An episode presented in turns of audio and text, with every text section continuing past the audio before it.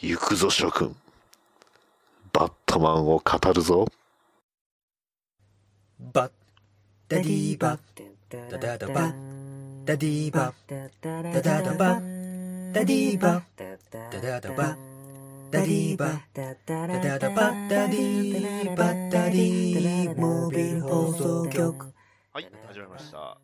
バトダディモビル放送局ナンバー109パーソナリティのバトダディです。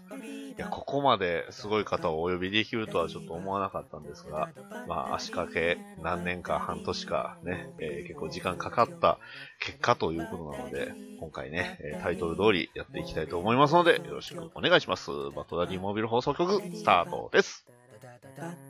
ダディバダダダダダディバダダダダバディバダダダダダダディダダダダダモビル放送局はい、それでは早速、今回のゲストをお呼びします。えー、なおじいさん、どうぞ。どうも、なおじいです。お邪魔します。どうも、今回は本当ありがとうございます。こちらこそ本当に呼んでも、でもずっとね、あのー番組呼んでくださいって僕から言言ってたくらいなんで。そうなんですよ。でも、こう、どどうしようかな、どうしようかな、ってね、いろいろっても、タイミングもあるし、公開のタイミングもって言うてる間にね、いろいろ時期も変わったりして、そうですね。あるよ、あるよ。もう、もう間もなく、終わりますねそうですね。一応、配信に関してはもうできるだけ早く出しますんで、今回に関しては。なので、あそれこそなるほど、もう、あの、まあ、ちょっと宣伝にできればいいかなというのも、まあ、いろいろ、ありがとうございます。タイミングがちょうどよかったなと思で、はい。というのも、僕がまず見てないと、やっぱり話はできないなっていうのが前提にあったので、はい。あ、なるほど。そうなんですえ、配信見ていただいて、は、はいい、もちろん見ました。ありがとうございます。はい。でそれを踏まえてということで、まあ、今回、なおじいさん、えー、と、一応、はい。こちら、関わった部分といたしましては、えー、と、どちら、はどの、どのぐらいというか、どちらの方になりますかね？えっ、と、まあ、これも、あのーファンドームとかでもはい言ってるところでいくと、いまあ、あのー企画の立ち上げを、はい。僕が企画書書いて、えー原作のね、映画の忍者バットマンのショーの、あ、はいショーじゃない、に映画の忍者バットマンのプロデューサーさんに、はい。それを見せたところから、この企画が始まってるっていうところで、はいやっ。ぱそこが一番大きいところですかね。なるほど、なるほど。そうですね。あとはもう、あのーショー自体の、うん。えー構成っていう、言うんですけど、今回、あの、セリフがないもんで、その、台本、いわゆるその上演台本みたいなもののイメージがこうつきづらい部分もあって、うん。脚本って呼ぶにはちょっと、あの、セリフもないしどうなんだろうっていう、ところでまあその脚本に当たる部分で構成っていう形で、はい。えークレジット上、えー載せていただいてますね。構成、厳密に言うと僕が一人でやったわけじゃないんですけど、はいはい。あのーもう、もちろんノンバーバルなので、振り付けとかを実際どうしていくかっていうのは、あのー振り付けの塩野さんっていうはい優秀な振り付け師と一緒に現場で作った部分もあるし、その現場で作りやすいように、じゃあ構成、その脚本上どう記載しておこうかみたいなことも相談しながらまあ進めたんですけど、まあ発想の部分というか、何をやりたいかっていうところの舵取りはまあ僕がやらせていただいたっていうところですどういかね。う表現をしていくのかっていうところは、やはり、その、なおじいさんが、まあ、メインで、まあ、立ち上げたそうですね。うん作っていたというところですかね。なるほど。そうですね。はい。いや、今回、すごく気になったのが、その、なんていうんですかね。はい。まあ、僕も実際、えー今回、あの、配信という形で、えー見させていただきまして、もう一番ありがとうございますあれあれ、いえいえ、あの、一番の印象は、音楽がめちゃくちゃ良かったんですよね。ありがとうございます。そうなんです。はいで、音楽の方がもう、これ、サントラないんですかってね、ずーっと言い続けてるんですけど。そうですね。結構おかげさまでいろんな人からそういうふうに言っていただけて。そうなんでまあ、とにかくね、いろいろあはいるんで、えーまあ、ちょっと内容の方もこれからちょっと話していこうかと思うんですが、はい。えーまず僕が見たのが、えっ、と、11月の14日だったかな。えーっと、はい日曜日の、えー回ですね。こちらの、えーはい17時30分、えーっと、黒、えーチーム黒で、黒ですか。はい、5いやー、黒いいですよね。はい。あのー まあ、17時30分の回を、えー配信で見たんですが、い、やー、うんこれ、まあ、多分見られた方はわかると思うんですけど、ジョーカーがね、かっこよすぎるんですよ、本当に。イケメンですよね。めちゃくちゃ、黒のジョーカーイケメンジョーカーを彷彿とさせる、はいまあ、スタイルの良さもあるんですけど、ういや、ん。まあ、とにかくかっこいいジョーカーだったんで、うん。本当に、最近で言うと、その、まあ、コミックの話しちゃいますけど、あの、バットマン、キャットウーマンに出てきた、まあ、ジョーカーにこう思い出すような、すごいかっこよさ、うんまあ、マイケル・ジャ,、えージャクソンとか、あの辺を多分意識されてるんだろうなっていうデザインのジョーカーに、すごい近いようなジョーカーが出てきて、結構びっくりしたんですよ。そそうね、あの、財木さんはね、はい。うん、あの、イケメンですよいねや。かなり。すごい良かったですね。ちなみにあの、まあ、バットマンとかジョーカーの声とかっていうのは、あの、一応声も入ってましたけど、あのあたりっていうのはどうですか？なんかし話できたりするんですかね？ちょっと可能なあところ、えっ、と、あれですよね。楽曲に入ってる録音の音声ですよね。そうですね。えっと、あれはメインキャストの、はい。えー、高沢翔太くんっていうバットマンやってる子と、はい。えっと、達川くんっていう、あの、夜と闇の。バットマンですね。はいはい。で彼らで、えっと、二人の声を録音して、重ねて加工したものを、あの、ブルースに関しては使ってます。はいはいはいはいはい。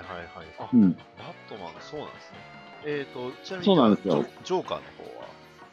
ジョーカーは、えっ、と、細川こうくんっていう闇の、えー、ジョーカーをやってる彼の声高いジ。ョーカーでめちゃくちゃ良かったんですよね。あありがとうございます。やっぱりエンディングのあそこが良かったなっていうのがね、あるんうですけどね。んうん、なるほど、なるほど。あとは、ハーレークイーンもね、言ってましたよね。一言か二言だったかな。あの、殿言ってましたよね、確か。そうですね。あれ確か、えっ、と、藤田恵美ちゃん。あ、闇のキャストの方ですかね。そう。そうですね。闇のキャストで。あと、室田さんもちょっと参加してるっていうふうには聞いてるんですけど、ちょっとね、あの、ハーレーに関してはね、あの、室田さんと、はい。えっ、と、藤田さんでうん。録音してくださいねって言って、あと任せちゃったんで、ちょっと最終的にどうなってるかっていうのはね。じゃあ、はい。多分、これ聞いてる方が気になってると思うんですけど、ゴリラグロットの声ってどなたがやられたんですか？ゴリラグロットは僕がやりました。ということなんですよね。ゴリラグロットとレッドフードは僕がやりましたレッ。ドフードもやられてたんですね。あ、そ。あの、結局メインキャストが、要は自分以外の、もう、キャラクターを演じるっていうのが、はいやっ。ぱりちょっと、あのー難しいっていうのと、あとは、そのキャラクターの大事なところを掴んでもらうのに、やっぱりかなり、こう、ね、本当短い尺のセリフとはいえ、一言とかなんですけど、大事なセリフ、あれだけね、ノンバーバルで、ね。あのー本当に大事なセリフしか録音してないのでで、すよ。うん、やっぱりそのあたりの、うん、あのー改めて、こう、こういうシーンで、こういう、あのゴ、ゴリラグロット、ね、フラッシュっていう作品があってねって、で、今回はその、みたいなことを、はいはい。こう一からね、こうやってると大変なんで、確かにまあ、ね、グロットが出てるものを全部見よ、ね、読めとは言えないですもんね。そうですね。それはさすがまあ、に。なんで、あの分かってる、うんそう、分かってる人がやるのがいいでしょうっていうところで、そこで、でですね、あの、レッドフードのキャストを演じてる方っていうのが、はい。もう基本的には、あのーお芝居をする人じゃない人を、レッドフードに関しては、はい。あのーキャスティングしてるのでその、セリフを喋りなさい。しかも録音で、全部のキャストのところで流れるものとしては、ちょっとやっぱり、あのーお願いするにはね、本文じゃないところもあるんでっていうので、はいはいはい。レッドフードも、はい、やらせていただいてるっていうところですかあーなるね。ほど、そうだったんですね。なるほど。はいヒーローとヴィランが湯に浸かるのも。言ってましたね。悪くないと思うがね。ああ、よかった。すごい。ゴリラグロットの人に声 喋ってもらってるよ。レッドフードも言ってましたもんね。ファーマー。南蛮人のファーマーがいるかってね。いや、あれね、大事な。あ、で、これ実はセレ、はいこれね、一切多分情報出てないんですけど、はいはいはい。あの、あの、録音したセリフをなどういう基準で選んでるかっていうところを、はい僕絶対どっかで話そうと思ってて忘れてたんですけど、はいはいはい。どうぞどうぞ。あれですね、あの、稽古の顔合わせって言われる、いあの、6月にね、一番最初に僕はキャストの皆さんとお会いしてるんですけど、はい。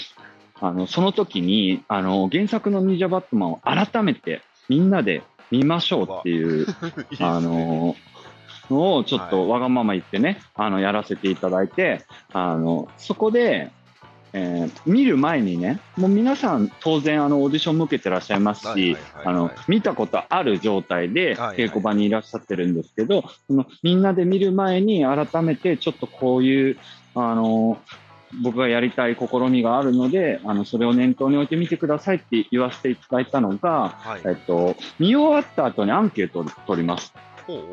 で、今回このショーはノンバーバルで全くセリフが存在しないです。ああ、なるほど。はい、で、えー現状あの、マストで絶対に入れるって決めているところはゴリラグロットがこの、あのーストーリーラインを話すところ、はい。なぜこうなっててどうしたら未来に帰れるのかっていうところはどうしてもお客さんに伝えておかないと、あのー最低限のねストーリーラインとしてあのそこはゴリラグロットのあの音声のシーンはあのセリフありで行くんですが他のシーンは基本的には僕はどのセリフをあの録音するかっていうのを決めてません。っていう状態で稽古の初日を迎えて、はい。キャストの皆さんが、まあ、自分が演じる役っていうのを、まあ、念頭に置いて改めて見て一番このセリフ喋りたいなって思ったのを、あの教えてくださいっていうふうにはい。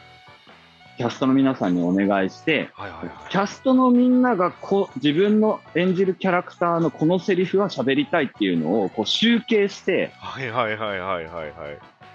でそれを入れてるんですよ。へえ、その結果が今回の という。そうです、そうです。はあなので、あの僕がこのセリフを入れようって決めたものではなくて、あのやっぱりね、その、そうです、そうです。カストさんがやっぱりここがっていうところだったんですね。はい。な。るほどで、なんかせ、まあ、普段ね、セリフあるお芝居で活躍してらっしゃる方もたくさんいらっしゃいますし、やっぱりなんか、あの全くセリフが喋れないっていうフラストレーションとか、まあ、その、葛藤もあるな、あるだろうなと思って、その、どうしても喋りたいセリフ、これだけは自分の声で届けたいんだみたいなのがあったら教えてねっていうので、あの集計させていただいて、っていうところですかね。で、もちろんそのアンケートで、あの、このセリフを喋りたいってみ、あの、皆さんが言ってるから入れたいっていう風になってても、その最終的にその楽曲との兼ね合いとか、その入れどころが難しくて入れられなかったものも当然あるんですけど、あの、それがね、あの、アンケートで集計した後に、あの、これ入れようってなったものから、なんか楽曲のその歌詞の、はいはいはい。あの、コンセプトになったりとかっていうのも、あー。なるほど。あの、あって、はい結構ね、ジョジョーカーなんかはやっぱりその辺結構印象強いですよね。あの、セリフと、そこからラップそうですねが始まるんですあの、終わ,、はい終わりのあたりであったりはい。うんで、ジョーカーのあの、最後の、あのはいはいーまあちょっとね、いろいろ、あの、ご時世というか状況もあって、セリフの内容は変わってますけど、あの、はい。バットマンに最後、うん。あの、土に帰りなっていうくだりですよね。あね。はい。は。あのあのあたりとかは、あの、最終決戦のジョーカーのセリフっていうのはもう絶対に入れるって決めてい。はい。いたところではあるんですけど、あの、アーカム城変形だよっていうところとか、ね、あともう、あの、あれですね、あの、あそこは希望なんですね。役者さん。あれはキャストの希望であ、ーなるほどと、あと、えーっと、あ、なんだ、えどう忘れしちゃった。えっと、どこでしょう？あと、ジョーカーのセリフって、お前ありきだしっていうのがありましたね。あれ、ラストの方エンディングの曲の時でしたっけ？確か。ああ、ああれはなんか僕が伺い知らぬところで、追加されたんですね。嘘追加されて。そう、あの、あ、あやばい、どう忘れしちゃった原作のセリフなんですけど、あの、割と序盤で、あの、原作の映画の序盤で言ってる、あの、細かい一言一句が思い出せない。どどのあたりでしょう僕も、あの、なんですか、こっちのショー回数見たんですけど、原作の映画の方がもしかしたら回数見てないような気がするってね。そう、いや、まあ、ちょっとこれはで出てこないので、まあまあ、はいあの、まあまあもうもう、いい。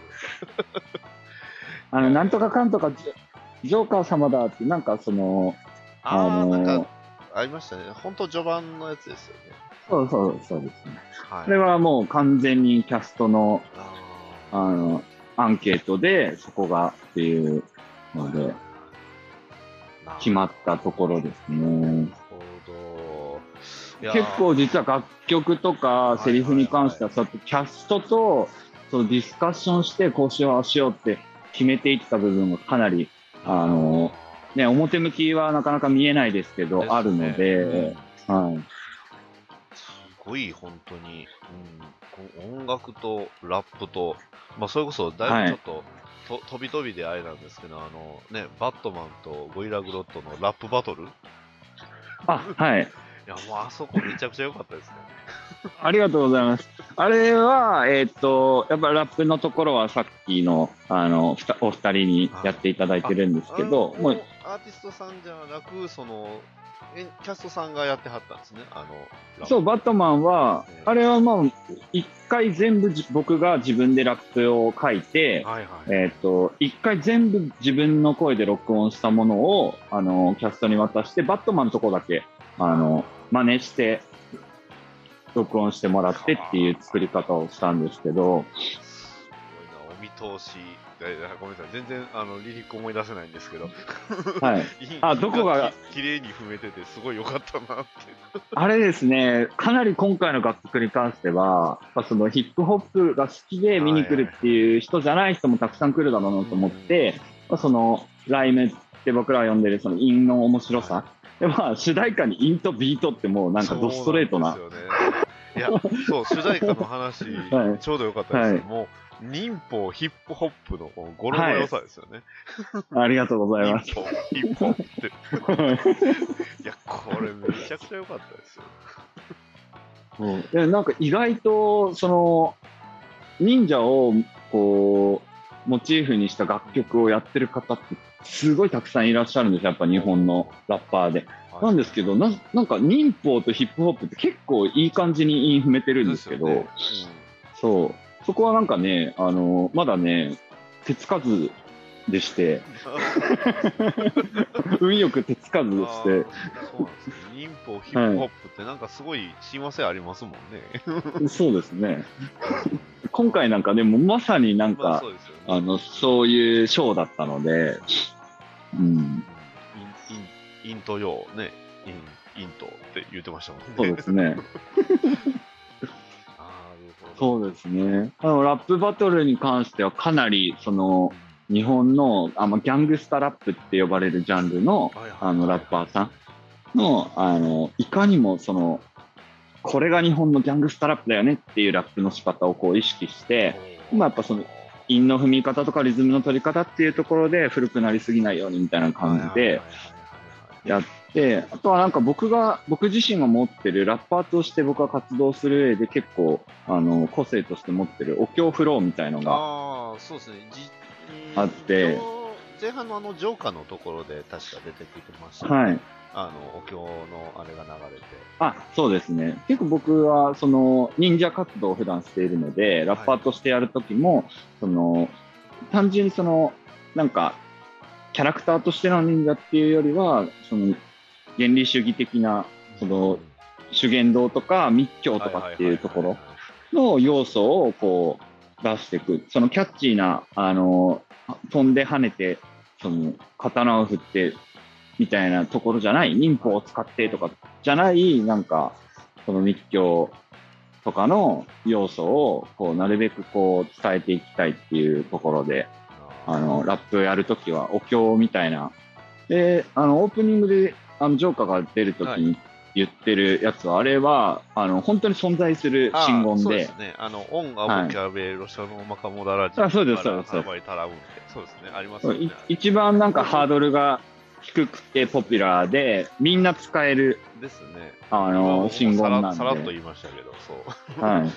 実は僕も微妙にちょっとお寺の方でね、えー、過あ、ごした本当ですか？いくつか はい。はい、そうです。ああ、聞いたことあるな。あー思い出した、思い出したっていうね。うなんですよ。そうそう、分かってる人はね、あ、本名信言だって、なってると思う流れてるんで、そう。うんああ、これはありなんだって思いながうん。ら。であれもね、自分でやりましたから。ああ、なるほど。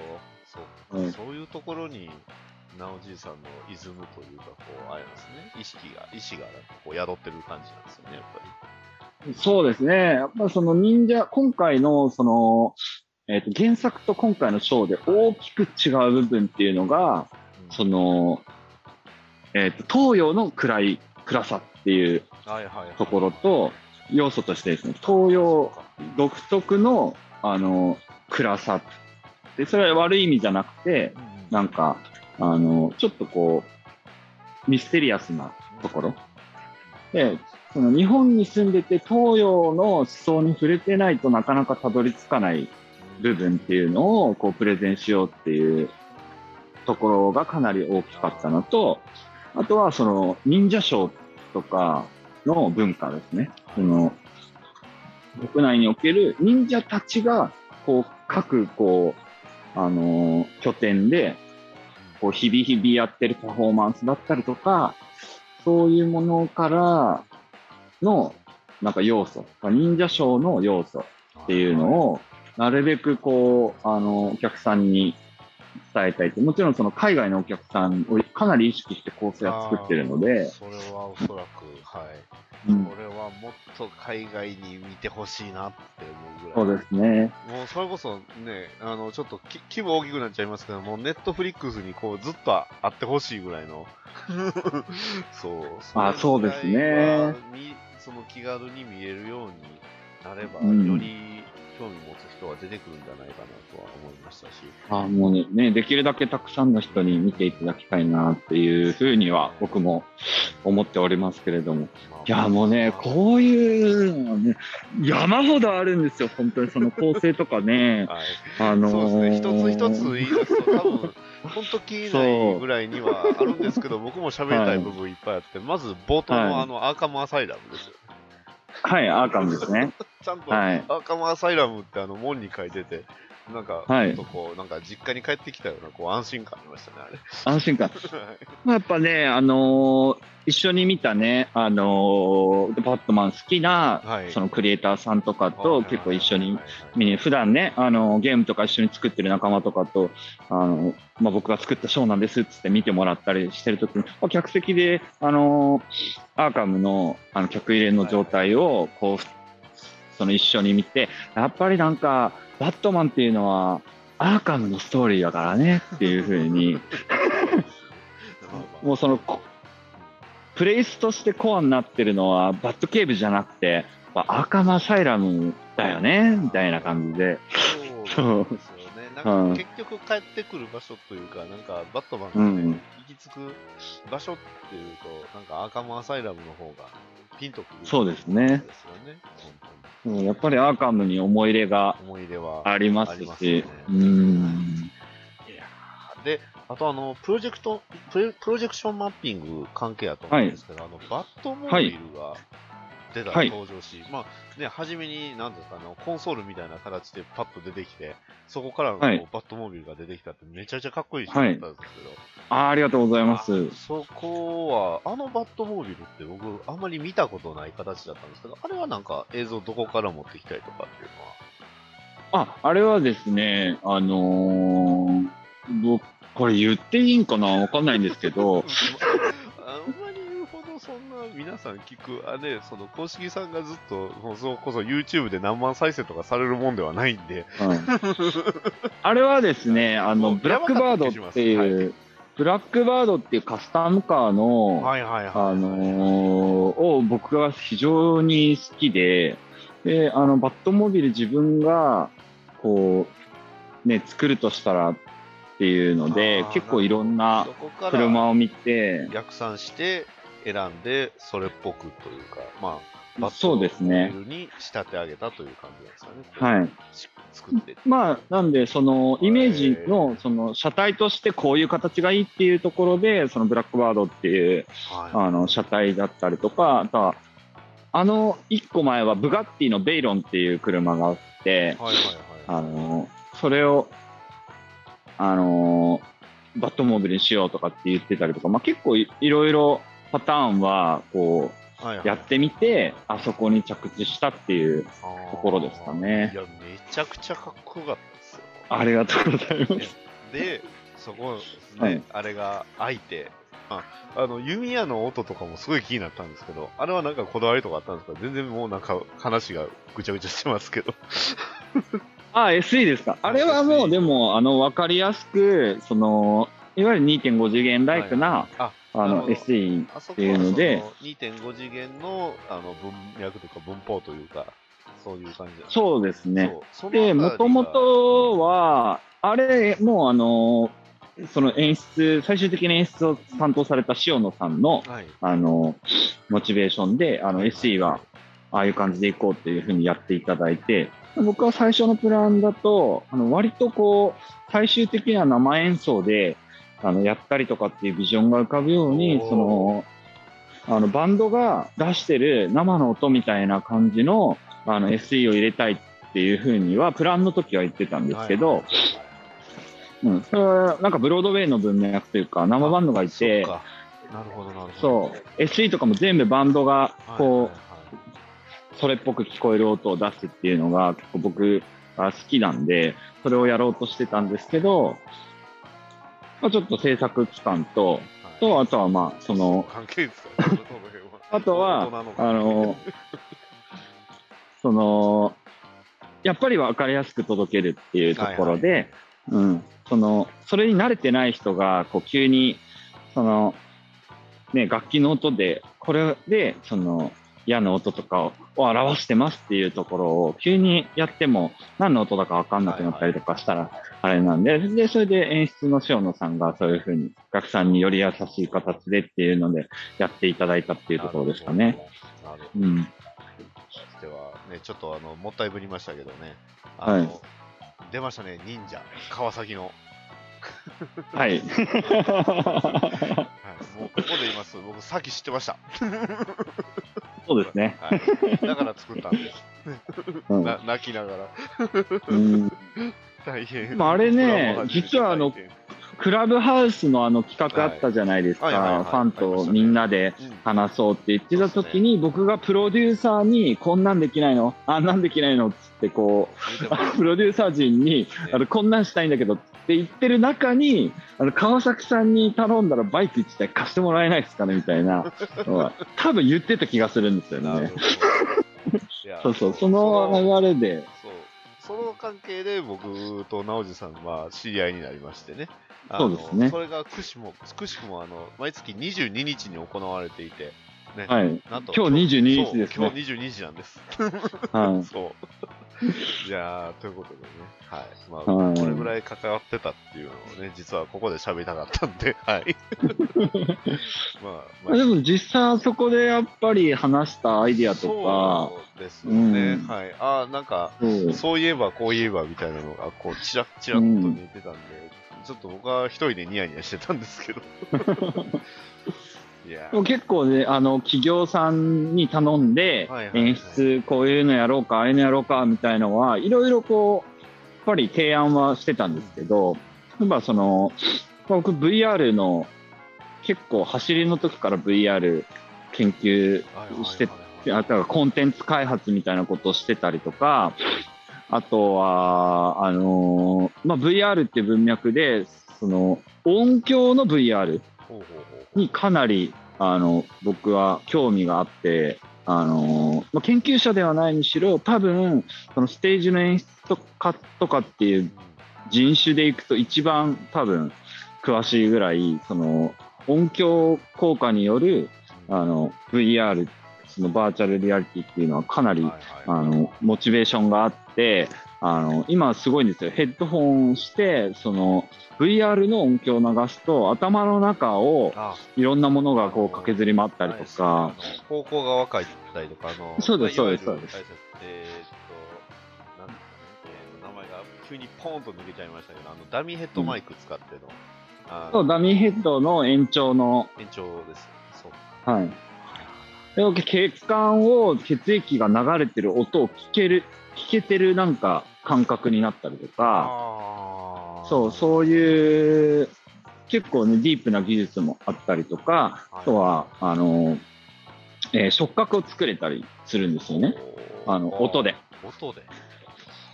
音で、例えば足の裏にスピーカーを仕込んで、足の裏が、その、の振動、うん振動を作って、その音を流すことで、その、あの、地面の質感を錯覚させたりとか、地面が柔らかいような感じに感じたりとかっていうのが、実はその音響によって、あのえーできたりするんですね。はい。で、本当にそうなんですよ。本当にその感じがするんですよ。それみたいのをね、そうやれたら面白いだろうな、みたいな感じで、こう、まあ、あの、提案できることはいっぱい提案して、いろいろ、いろいろ話しましたもんね、本当に。はい。毎月22そうですね。ね、うん忍者の方が結構いっぱいいる中で、なんか一人だけバットマンの好きな人が まあそれが僕なんですけどってい うバットマン好きで一人だけ出てきてみたいなのありましたもんね。いやもうでもありがたかったですよ、もう。僕はね、その忍忍者もバットマンも好きなんで、はいそのどっちの人とも交流はしたいんですけど、はいはいやっぱりね、そのバットマンコアなファンの方が、ね、な何をこう、求めてる。バットマンに求めてるのかっていうのは、はい。だいぶ、でも本当にだ、あの、お父様とお話をして、ああ、そうプ、プラン上こうして、こうしようって思ってたのが、あやっぱこれは合ってるんだって、やっぱ自信になる部分だったりとか、あの、これこうしようと思ってたけど、もうちょっと掘って、もうちょっとコアユーザーにこはい。う届く内容にしようかなって、今ちょっとライトすぎるなとか結構、あの、バランス調整は話させていただいたおかげで、ああなってるっていうところはかなりたくさんあるので、特に僕が感じた部分ってちょっといくつかありまして、あのはい。まあ、特にその、バトルしてる時に、こう、コウモリがたくさん出てきて、はいそれがこう、バットシグナルになったりとか、そういう部はい分であったり、それこそあの、はい。もう言ってしまえば船の上のあの、 Death in the Family ですよね、あそこ。はい。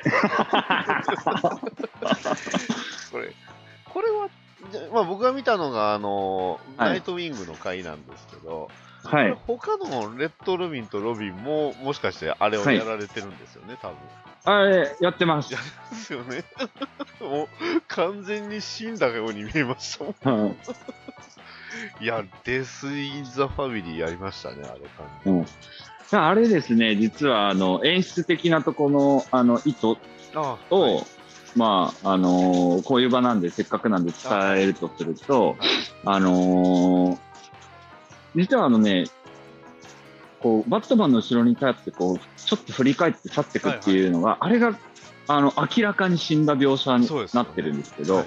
あれはね、あれは、あの、僕ではなくて、演出の塩野さんが、あの、追加した描写で、はいはいはい。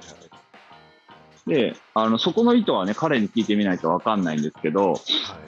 あれですね、よくよく後ろの映像を見ると、はい。あの、これ僕がデザインして、こうしてくれって、これはそうじゃないといけないんだって頼んでた部分なんですけど、はいはい。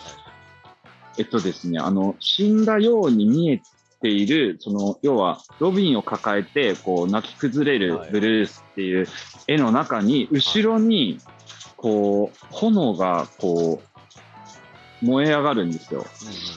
で、それは今までその燃えてた、その、建物、船が燃えてる炎とは違う、なんか独自の形状をなした炎が後ろにこう燃え上がっていくっていうので、やっぱり映像を含めて、あ、これ死んでないなって言って終わるシーンだったんですよ、もともと。ああ、そうなんですね。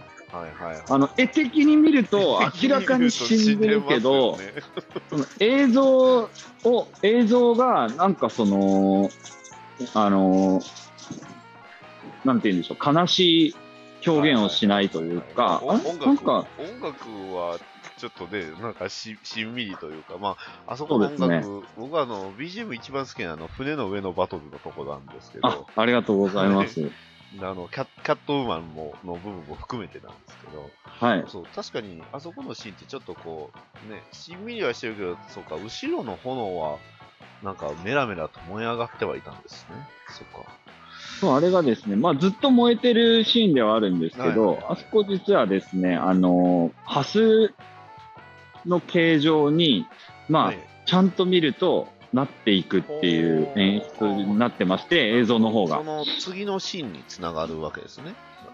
そうですね。はい。で、その炎の、なんか、炎っていうモチーフに対して、ちょっと、単純に燃えてる炎、ぐあ具象のもの以外のその意味合いを持たせて、あのまあなんか僕ツイッターとかでグレンゲがテーマ、なんかちょっとキーワードになるよ、みたいなことを、言ってたんですけどはい。そう、レンゲを、あの炎で作ろうっていうのをあそこでやってまして。ああ、なるほど。はいで、その儀式的な世界観に、こう、あの、フェードで入っていただこうっていう、あの、し作りにはなった。ちょっと、ちょっとディープな話をししてますね。わかる人しかわかんないけど。い。まあ、いや、それが目的ですので、今回は。今回は、まだちょっとね、タイトル考えてる、まだね、タイトル思いついてないんですけど、今回、どういうタイトルにしたら、どういう、これが、この情報欲しい人に、その、届くのかなっていうのを、まだずっと考えてまして、そう。あ、それ難しいですね。そうで簡単なな、そう、はい忍者バットマン座賞感想会は前回、その、まあ、ゆりさんっていうはい。方、まあ、ね、あの、直司さんもあの話されたあの方と、はい。一回だけ話して、ただ彼女には申し訳ないけど、あの、ネタバレをしないでくれっていうふうに言うたんで、もあう、めちゃなるほどくちゃなるほどフラストレーション溜めちゃったんですよね。あもう、ただしゃあないですわ。これは、僕はまだ見れてなかったので、ただ、うんそこでネタバレしてくれなかったからこそ、今回、めちゃくちゃ喋れるなっていうのはあるんで、はい感謝なんですけど、そうだ。あの、僕、で、これね、おそらく、タイトルに役に立つかどうかっていうのはわかんないんですけど、えっと、僕ですね、この章を作るときに、はい。あの、原作にない要素で、で、あの、原作はですね、実は土っていうのを非常に大事に、はい。あのしているシナリオなんですけど、シナリオ目線で読み解いてみると、はい。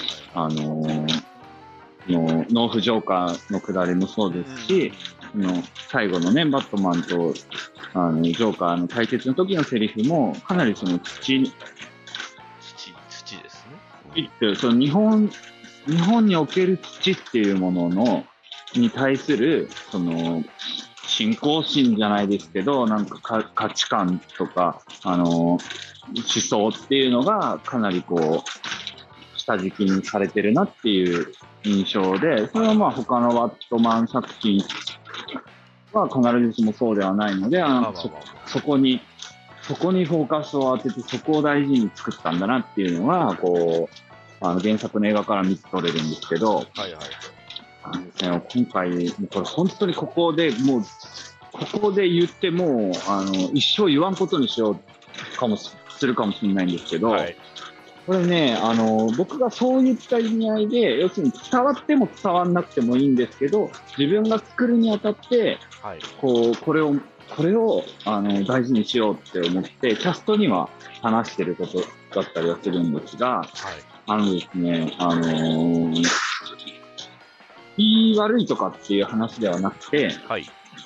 あの、太平洋戦争を忘れないどこうねっていう章なんですよ。ああ。実は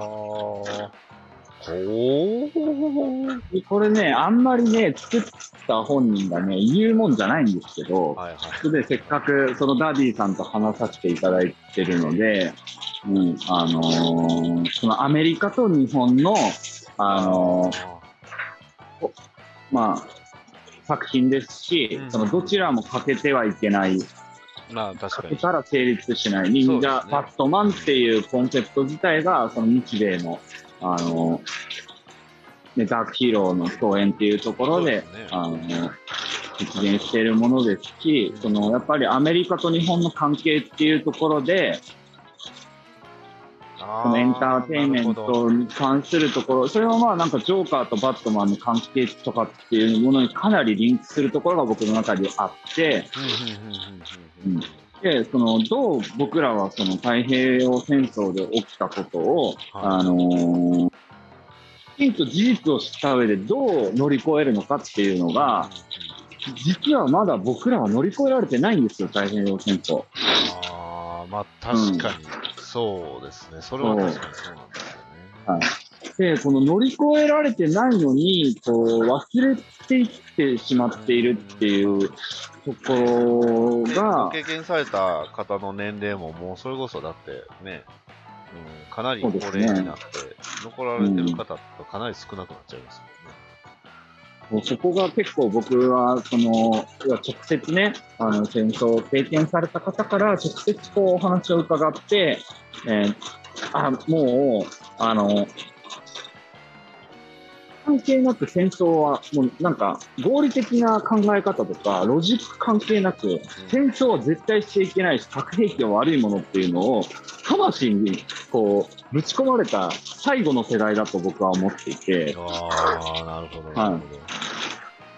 でここでもしね、あのいや、そうはならないと思いますけど、あの合理的に考えて、核兵器を持ったり、核兵器を使うっていうことが、あのいいじゃんっていう結果になった場合ですよ、ロジックであの計算して、あなんか核兵器を使うのが一番効率だよねみたいなことをロジカルに考える人が日本から出てきて、うんもう、まあ乱暴な言い方ですけど、っていう可能性がなくもないまあ、っていう。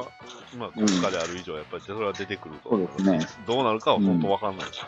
わかんないなっていうのが、まあ、あって、で、まあ、その政治的なこととか、その軍事的なことにいろいろ口出しをできるような立場でもないし、専門家でもないし、あの、本当に詳しい人ほどはわからないけれども、はい。うん。それはなんかその僕の、僕らの世代の感覚値でいくと、あの、なんか、関係ないんだよ。そういうことは関係ない。細かいことは関係ない。はあの、戦争はしちゃいけないし、核兵器はダメなものっていうのが大前提で僕らは生きてきて、い。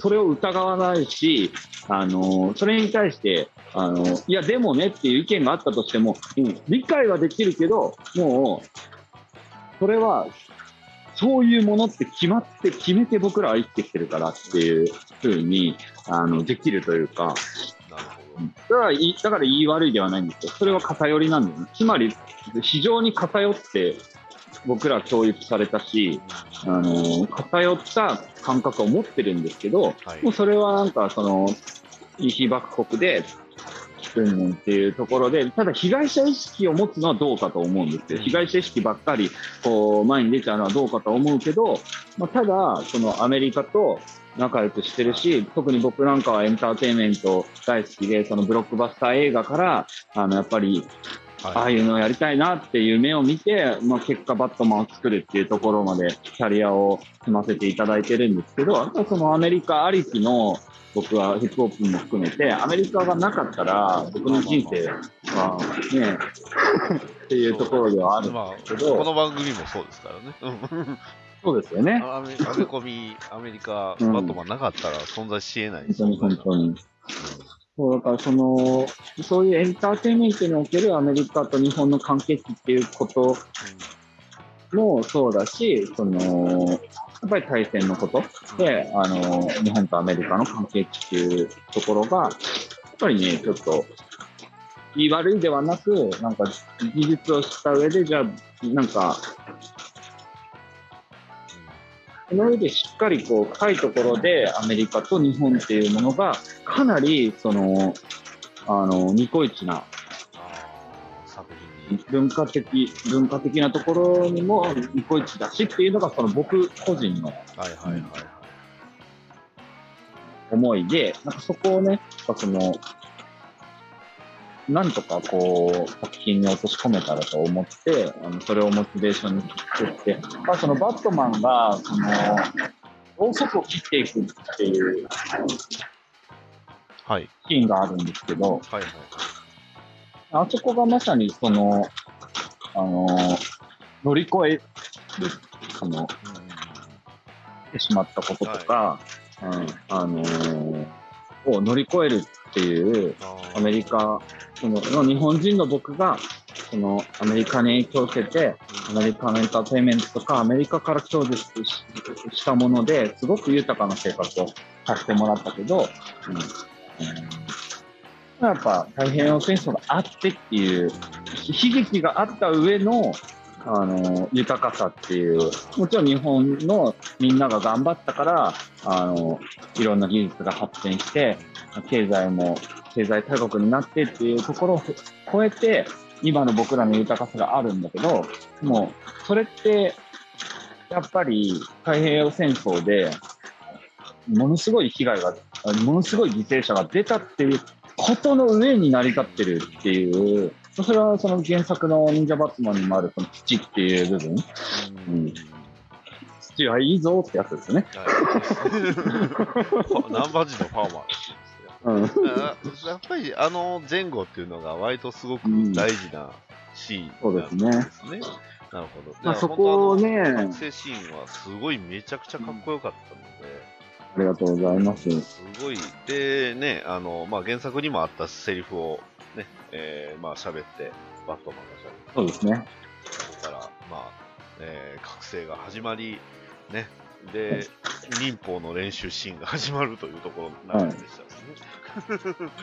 そう。ここで、あなんかあれは、うん、あれはなんか非常に僕の中で、でそのろうそくを切っていくっていう描写にしようって思ったのも、その鎮魂のイメージというか、なるほど。魂を鎮めるっていう犠牲になった人たちへのっていう思いで作ったシーンですし、あのシーンの話を僕もまあ感じたところをすると、あの、それこそそれこそね、えー、まあナイバットマンが、まあ、僕が見たやつだと、まあナイトウィングというか、まあロビンをこう、はい。抱えて炎の中から出てくるシーンなん。ですけど、あの、直近で、まあ読んだコミックで、あの、バットマンブラックファイトの、はい、ブラックホワイト、はい。一編の、えーとはい。不当な裁判官かな。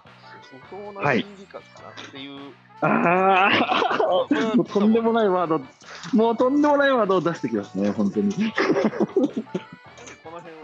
この辺は、直司さんとも話したような気がするんですはい、そうですね。あの、まあ、いわゆるね、あの、まあ、バットマンがその人を助けられなかったっていうことで、はい悔やむところがあって、もうはいそれをずっと思い出してたんですよ。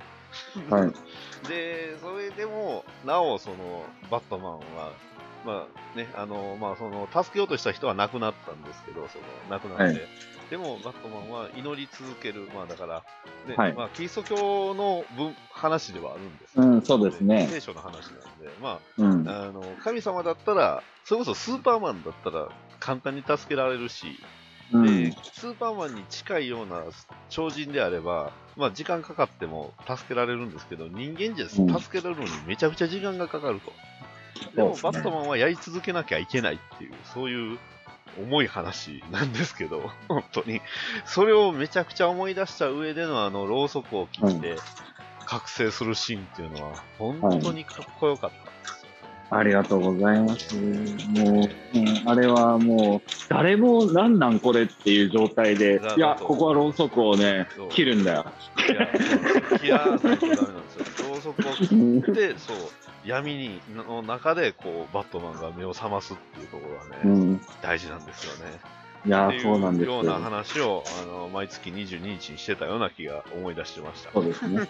いや、あれね、ろうそくっていうのは実は日本のその忍者っていう文脈でも、あの、非常に、あの、わかる人にはわかると思うんですが、えっと、日光江戸村で、はいはいはい。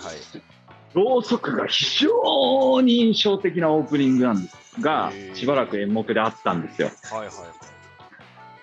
ね、僕は、その、まあ、あの、あの、大きい方の劇場ですね、あの、江戸村の忍者ショーをやってるところで、あの、もうく、とにかく暗い中で、そのろうそくの明かりだけで、こう、パフォーマンスを見せるっていうことを、江戸村でやっててですね、で、足音もしないし、それむちゃくちゃかっこよくてですね、なんかそこからもかなりそのろうそくっていうものに対するそのインスパイアと、うん、あの思いっていうのが僕の中であって、その忍者とろうそくっていうものっていうのがね、かなりね、その印象的だったところもあって、あのね、江戸村さんがなかったらね、ああなってないんでね。いやー、えっ、と、で、南蛮人のファーマーのシーンは、まあ、もうあれはもう原作再現ですから。ね。そうですね。ね。うん。もうそれはもう聞いていただいて。そうですね。で、あそこの、あのー後半ね、あの、はいはい女の子の声が入ってくるんですが、はいはいはい。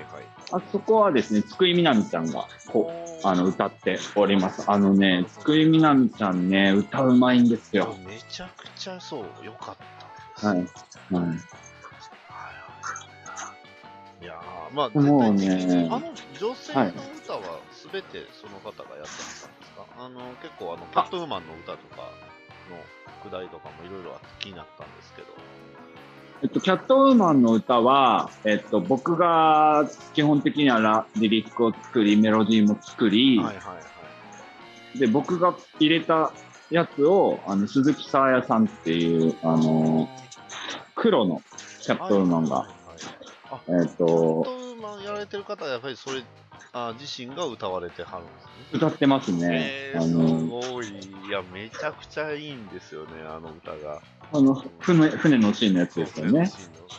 割と船のシーン前後が僕の好きが溢れてるなって思った。ありがとう。でもね、あのあたりは、あの、僕もね、かなりその原作と、原作があった上で、ただそのショーだから、はいはい。いかにその別の描写で、あの、見せる。るかっていうところで、かなりモチベーション高く作らせてもらったところではあるので、うん。で、まあそこからね、馬のプロジェクションマッピング。はいま あ。横にパッとこう、ね、はいあの、曲がるシーンすごいですね、あれ、本あありがとうござい。ます。で、そこからのあの、ね、タコっていうのがね、よかったです。カイトですよ。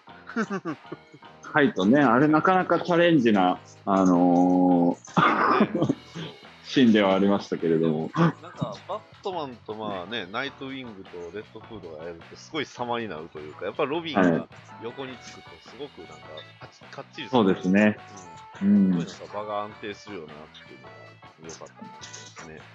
で、まあ、やっぱりね、忍者バットマンに関しては、やっぱロビンズがそうですね。うんうん要になっているのでね。ですね。まあ、うんそれだけやはりそのね、ロビンに関してはまあ各公演でそれぞれ違うっていう、なかなか、うん。すごい挑戦的というか、これ、本当に、あの、まあ、ツイッターのね、ファンの人たちは、はい。それぞれ見てますね、これ。なんか、見てる人そは。うですね。いやーもうありがたい。いやーで、ジョーカーの違いについてもすごい考察されてる方もいたんで、はいこれすげえなーって、そう。このジョーカーは本当この作品のっぽいとかね。うんうんそう、ゆりさんも言ってましたもん。本当黒のジョーカーは、もう本当にジョーカーだったというか、すごいダークだったっていうね、話うをしてん、ダークですね。セクシーダークですねそうです。ね。セクシーダーク。それは間違いないです。はい。はい。で、あとあの、アーカム城のくだり、やっぱやるんすね、ってはいいうのはね、ありましたし。あれ、いや、あの、僕、すっごいいろんな人から感想を聞かせてもらって、はいあの、温泉のシーンと、はい、アーカム城と、はい。えっ、と、あとあれか、ノーフジョーカーのシーンは、はいはいはいはい。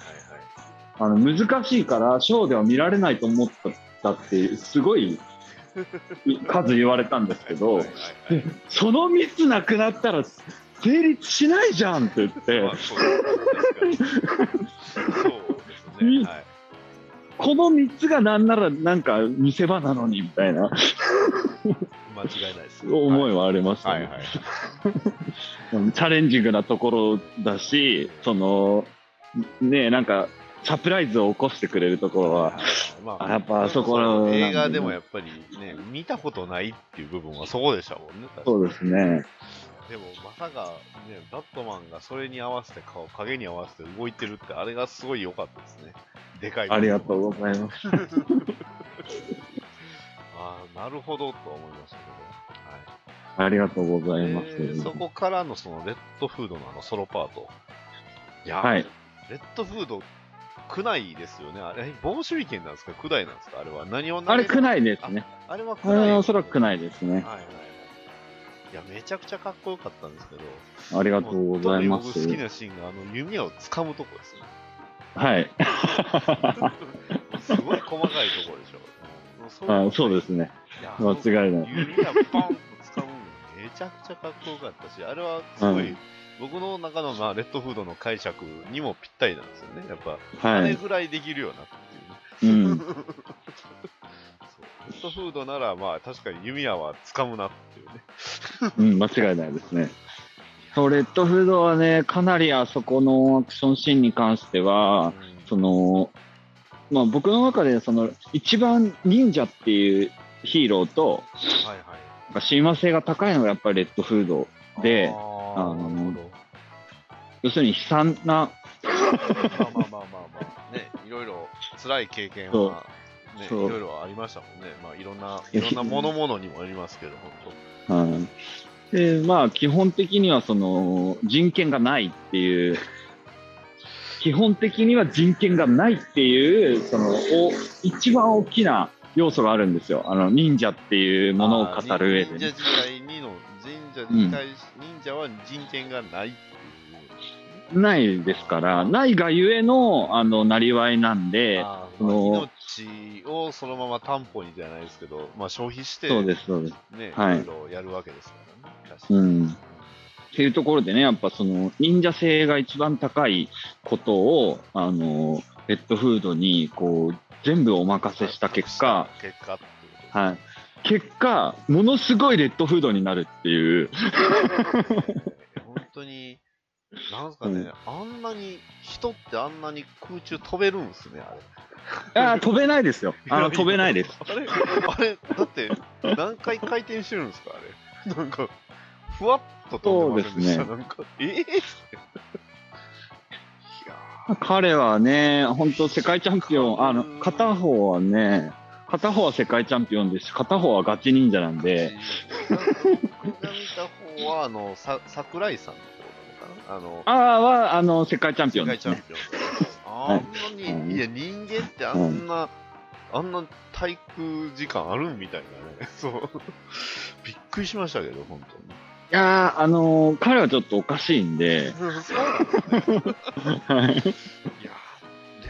いや、レッドフードのあのアクションは、ちょっとぜひ皆さん、本当もう一回見てほしいよなっていうぐらい。そうですね。すごかったですね。で、やっぱりその、レッドフードっていう存在自体は、やっぱりその、それぐらい動けなきゃダメだよ。そうですねそう、いろいろね、まあうんコミックスでも、いろんな活躍されてますし、まあ、いろんなね、あの、それこそアクロバティックで言えば、その、ディック・グレイソンがまあサーカス出身でっていうのも、そうですね。いるんですけど、でも、レッドフードに関しては、やっぱりその、まあ、ストリートの部分もあるし、やっぱりうん。純粋として戦士として、戦士なんですよね、やっぱり。そうですね。うん。僕の中でのレッドフードって、やっぱりその結構割と純然たる戦士の部分もあるので、まあ、だからこそいろんな武器使っててもおかしくないし、ね、それこそ銃とか、まあ、ね、近年の作品だとたまにバルとか、うん、いろいろ使ってますけど、でも、だから今回、レッドフード良かったなと思ったのが、本当その、手裏剣、あ、区内か、区内投げたところと、はいあの、最後、のエンディングというか最後のところに出てきて、あの、刀持ってた部分がすごい良かった。はい。いろんな武器を。やっぱりいろんな武器持っててほしいな。うんうんはいで、あとはナイトウィングのソロパート。いや、あんなに棒って回せるんですね、人って。あれれは役者さんすごいですね。あんな棒を回せる。ねえ、ナイトウィング以外におるんかなと思ったら、あ、ナイトウィングだったわって思いましたもん。いやー。いや、でもね、ナイトウィング今回かなり、あのまあね、全ロビンかなりクオリティ高いんですけど、ナイトウィングのね、ナイトウィング感はすごいですよね。足長すぎません？もう、一番初めの印象がナイトウィング足長でしたもん。で、ない普通やっぱりお芝居っていうと、大体お尻というか背中見せちゃね、ダメじゃないですか。あんまり。うんでも、ナイトウィングだったら、背中を見せたポーズで決まるんですよね。そうですね。あのイケメンポーズって、すごい、はいお尻を背中を見せることを前提としてる。それは物語としても説得力があるんで、ナイトウィングだからって言われたら、もう、そりゃそうだよなってなっちゃう。間違いないですね。いやーそこのポーズも良かったんですよね。いやー、よかったですはいね。いや、大好きで、あのナイトウィング、本当僕も大好きなんですよ、あのナイトウィンそういうはいですね。細かいところを言うと多分もっと言えるんですけど、はいまあまあ、そうですあのね。ポンポン行くと、あの、まあ、バットマン、最後の、まあ、バットマンとジョーカーの戦闘ですね。ははい。まあ、あそこ割となんか、落ち着いた感じに始まりましたけど、なんかそのあたりに、はい意図とかってあったんですか？ね。なんか、初めはなんか、すごいしっとりとした曲調のところで始まってた。はい。あ、あれはですね、もうあのーえっと、アフロ侍をリスペクトした、あのそのシーン描写に対して何をかけるかっていうところが、まあ非常にそのヒップホップを使ったアニメーション映画とかは、そこのね、あのセンスが、なんで違和、違和感をわざと作って、それで引きつけるっていうのやをそこはやっぱり違和感というか、そこを違和感ですね。ははい。で、あそこですんなり、あ、そう、音と描写がはまってると、うん、あのーあそこまでの臨場感にたどり着かないというか、やっぱその違和感があって、んってなってる状態で繰り広げられていく、とにかく怒涛のアクションが繰り広げられていくっていう、はい。で、これはあの、アフロ侍見ていただくと、リザレクションじゃない方ですね。1の方、あの、1作目の方見ていただくと、あの、本当に同じような、えっと、シーンと、あの、楽曲の関係性が同じような状態になっているところもありますし、なるほど。ただその、まあ、あの、古い作品ですけど、サムライチャンプルーっていうああ、あのはい、ありましたね。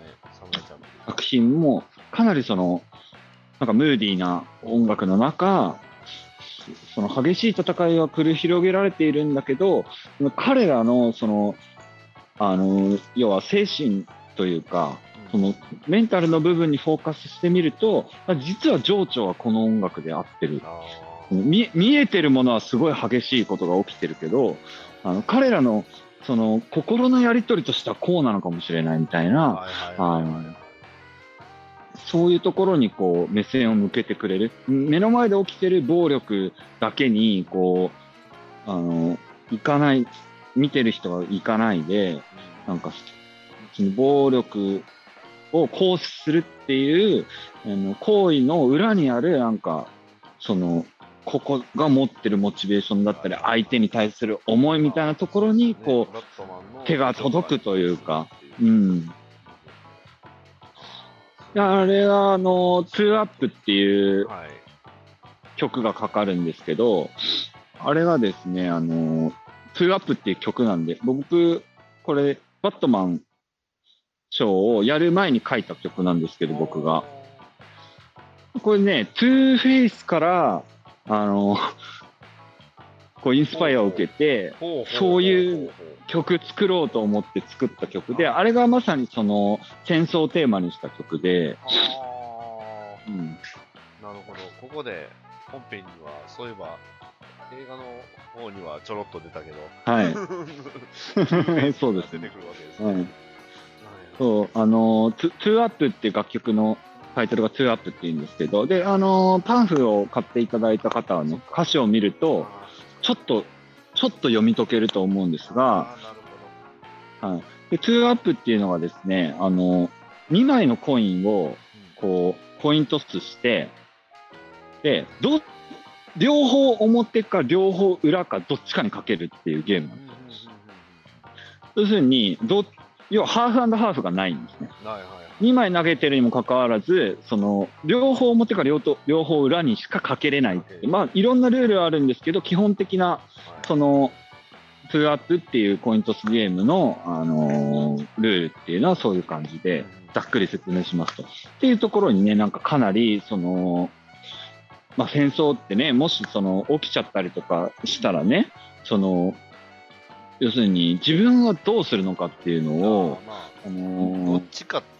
じゃないと。そうですどっちもっていうのはないですもんね。ないんでどっちか裏かそうなんですよ。で、表に行くのか裏に行くのかっていうところが、やっぱり、その、どっちもにも決められないよっていうことだと、どっちかに決めなくて、まあ本当、な同じことを何度も言ってる感じになっちゃってますけど、うん、っていうところなんで、その、でも、でも、その、中央でありたいっていう思いだったりとか、うん、あの、あると、うんそういう葛藤を歌った曲なんですよね。なるほど。それを、うんまあ、やっぱり、バットマン、いろんなヴィランが不可分不可欠なんですよね。やっぱり、いろんなそうヴィランのですね要素っていうのは、やっぱりバットマンの中に入ってしまってるっていうのは、まあ、間違いないと思う、これは。間違いないですね。なるほど。もうなんかもう、バットマン自体が、もう僕あのファンドオンの時にも一回話させてもらって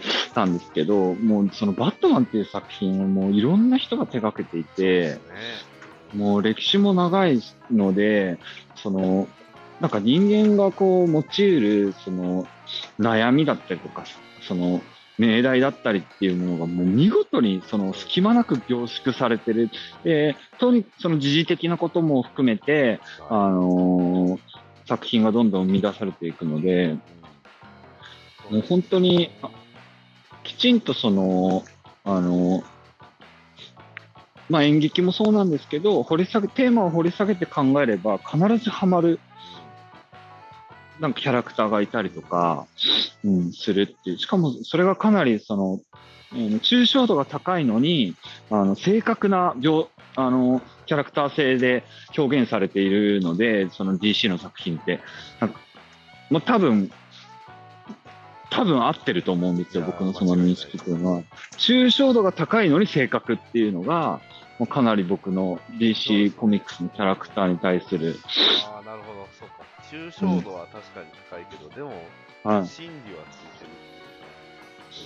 そうで、細かいんですよね。その、要は、うんはい。いろいろ、それこそね、まあ、アメリカでやってるニュースであったりだとか、それこそ本当 SNS とか、まあ、はたまたあの、セレブの、ね、なんか、あの、スキャンダルみたいなのも、ある意味こう、含んでる部分っていうのはたそうですね。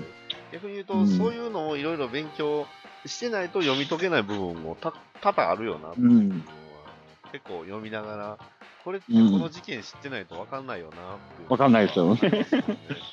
結構、はい。その辺が分かりやすい作品の方が割とフューチャーはされるんですけど、だって、うんね、それこそあの、まあ、 Dark Knight Strikes Again とか、うん。9.11知らないと、これ何のこっちゃか分からへんよなっていうようなうん。のもあるし、ね、アフガン戦争知らないと分からないコミックとか、うん。今で言うとあの、 Black Matter、あの、あ、ごめんなさい、あの、 Black、まあ、あのね、黒人の関係のはい。問題を取り扱ってる作品っていうのはすごい、今本当にたくさん増えてて、そそうですね。そういうやっぱりちゃんと敏感になっとかないと、やっぱうりん。ダメな問題になりつつあるんだなっていうのは本当に思います。はい。こと、そのアメリカのエンターテインメントに関しては、かなりそういう側面が強くて、ですね。うん、でそこはその文化監修って僕が入らせてもらった時に、うん、やっぱりその作り手があのどういう出自ではい。どういう時代に生まれてで例えばそのヨーロッパで生まれてアメリカに移り住みましたアメリカでエンターテインメントを作ってますっていう人がだからこれを作ってるんだっていうのがちゃんとその読み解けるようになってるんですよ。アメリカのエンターテインメント。監督さんこういう人だからこの作品なんだねっていうのが、はいはい。分かるし、またそうですね。うん、ああ、そうか、そういう意味で、まあ、今回のその、忍者バットマン座賞については、はい。その、まあ、太平洋戦争っていうのの。文脈を、やっぱり感じさせるっていう部分、まあ、感じさせたいっていう部分があったそうですね。ということでしょうまあ、その、あで、最終的にその大団円っぽい終わり方をするっていうところも、その僕らは、あの、なんか、無知なわけでもなく、かね。その事実をきちっと知った上で、えーきちんとその手を合わせ、鎮魂もして、で、あの、これからもアメリカと一緒に歩んでいくんだっていう思いというか、そのアメリカからもらったもの、すごいたくさん豊かなもの、いろんなことを言う人がいますよ。いろんなことを言う人がいるけど、その僕の立場、そのバットマンをこうやって自分の作品としてバットマンっていう、あの、とんでもない、あの、ね、レジェンドを使って、あの、作品を作らせていただけるっていうことになったときに、やっぱりその僕のそのアメリカのエンターテインメントとかに対する感謝と、そのリスペクト、とそれでもやっぱりその太平洋戦争っていうそのアメリカ大好きってただこう言ってるだけでは日本国内ではねその、うん、ハリウッド映画も映画も含めてエンターテインメントはいいけどでもさみたいなことにやっぱなるはいはい。アメリカとの関係値を語る上でやっぱななることも、まあ、多々ありますしそこはなんかそのそれはそれでなんかち別軸の話だからってほほ放っちゃうんじゃなくいてや結局、そうですよね。うん一緒だよっていうのは、そうですね。そう同じなんでこれはなんか経済も含めてでエンタメなんか特に経済とかの影響を強く受けるそうですよねので、うんあのーそこに関しては、なんかその政治的、経済的状況があった上で、僕らはアメリカの映画を楽しく見られる国に生きてきたんだよってイいうン。ターインターネットを使って、ね、うん、それこそインターネットを使ってディズニーのそうですね。クリスマスを楽しみね、あうんの祝い。そうですよね。クリスマスはホームランアローンを見てたんですよ、僕らは。うん見てましたね。そうで、アメリカのああいうね見、てほしいですよね、今は。間違いないですね。そうそうそう。やっぱり、その、ぼまあ、そういうね、幼少期とか多感な時期にアメリカのエンターテインメントでこう、ね、大事な価値観とか、そういう部分をね、アメリカのエンターテインメントに作ってもらったとかはいいうところもありますし、うんね、そこはね、やらなければならないと。いうのでね。さあ、えー、っと、そうですね、どこまで喋ったかなと思ったんですけど、まあ、あとはね、あの、まあ、ジョーカーが、あの、ちょうど、はははははって言いながら、あの、巨大なはい。影がね、あの、ジョーカーの影になっていく、あの演出なんかは、はい。い。なんか見たことあるな、っていう。そうですね。ようなところもあったり、ね、あの、あとね、ナイトウィングはちょっとボディチャップタッチ、バトマンのボディタッチ多いけど、ね、はいレッドフード浅いしてるのいいなっていうのがまあ、最後、あの、名曲ですよ。ね、はい。僕もこの曲はね、あの、ゴッドサムライ忍者とは呼ばないんです ゴけあの僕はゴッサム忍者と呼んでおります。はい。そうなんですよ。あの曲ね、ゴッサム忍者って聞こえるんですよ。そう。はい。そうですね。はいはい。あの、皆さんあれはゴッサム忍者と呼んで、って言ったらギゼさんに怒られるから。はい。いや、でも、あの、ギゼさんインタビューでおっしゃってましたよ。あ、そうなんですね。あ、言ってはったんですね。あ、よかった。はい、言ってました。いあ、よかった。はい。や、すごい発明だなと。あれ、ね僕のアイディアじゃないんで、あそうなんですね。いや、すごいですよね。確かはいに、ゴッドサムライってつけたら、ゴッサムに聞こえますもんね。はい。全然親和性がないというか、全然関係ない二つやのに、いつの間にか、はい確かにゴッサム忍者に聞こえるっていうね。そう。うん。ギゼさんのね、曲がほんまにいいんですよね。あの、そうですね1、2、3、4、5のところがね。はい。たまにあの、あのテンポつけると、あの、権利関係であの怒られちゃうんで。そうですね。いやー、ね。で、まあね、ただ、あの、CD で売られてるバージョンと、えっ、と、エンディングで流れるバージョンが若干違いまして、はい。あの、そうですね。そう、あの、CD とか、あの、配信で出てる方には、あの、ね、ゴッドサムライ忍者って、まあ、ゴッサム忍者って言ってるんですけど、そこが、あの、はい。ちゃんとバットマン忍者になってるんですよね。そうですね。はい。なんで、あの、バージョンは、あそこでしか聞こえないっていうことで、はい。もう会場でしか聞けないんでね、ですぜひ。ね。ね。うん。で、あの、スタッフロールの流れる、いやー、えー、直樹さんは自分、ご自身の名前は、あのタイミングっていうのは、こう、なんか、えっ、と、こう、希望を出したりとか、そういうわけではないんですか、あれは。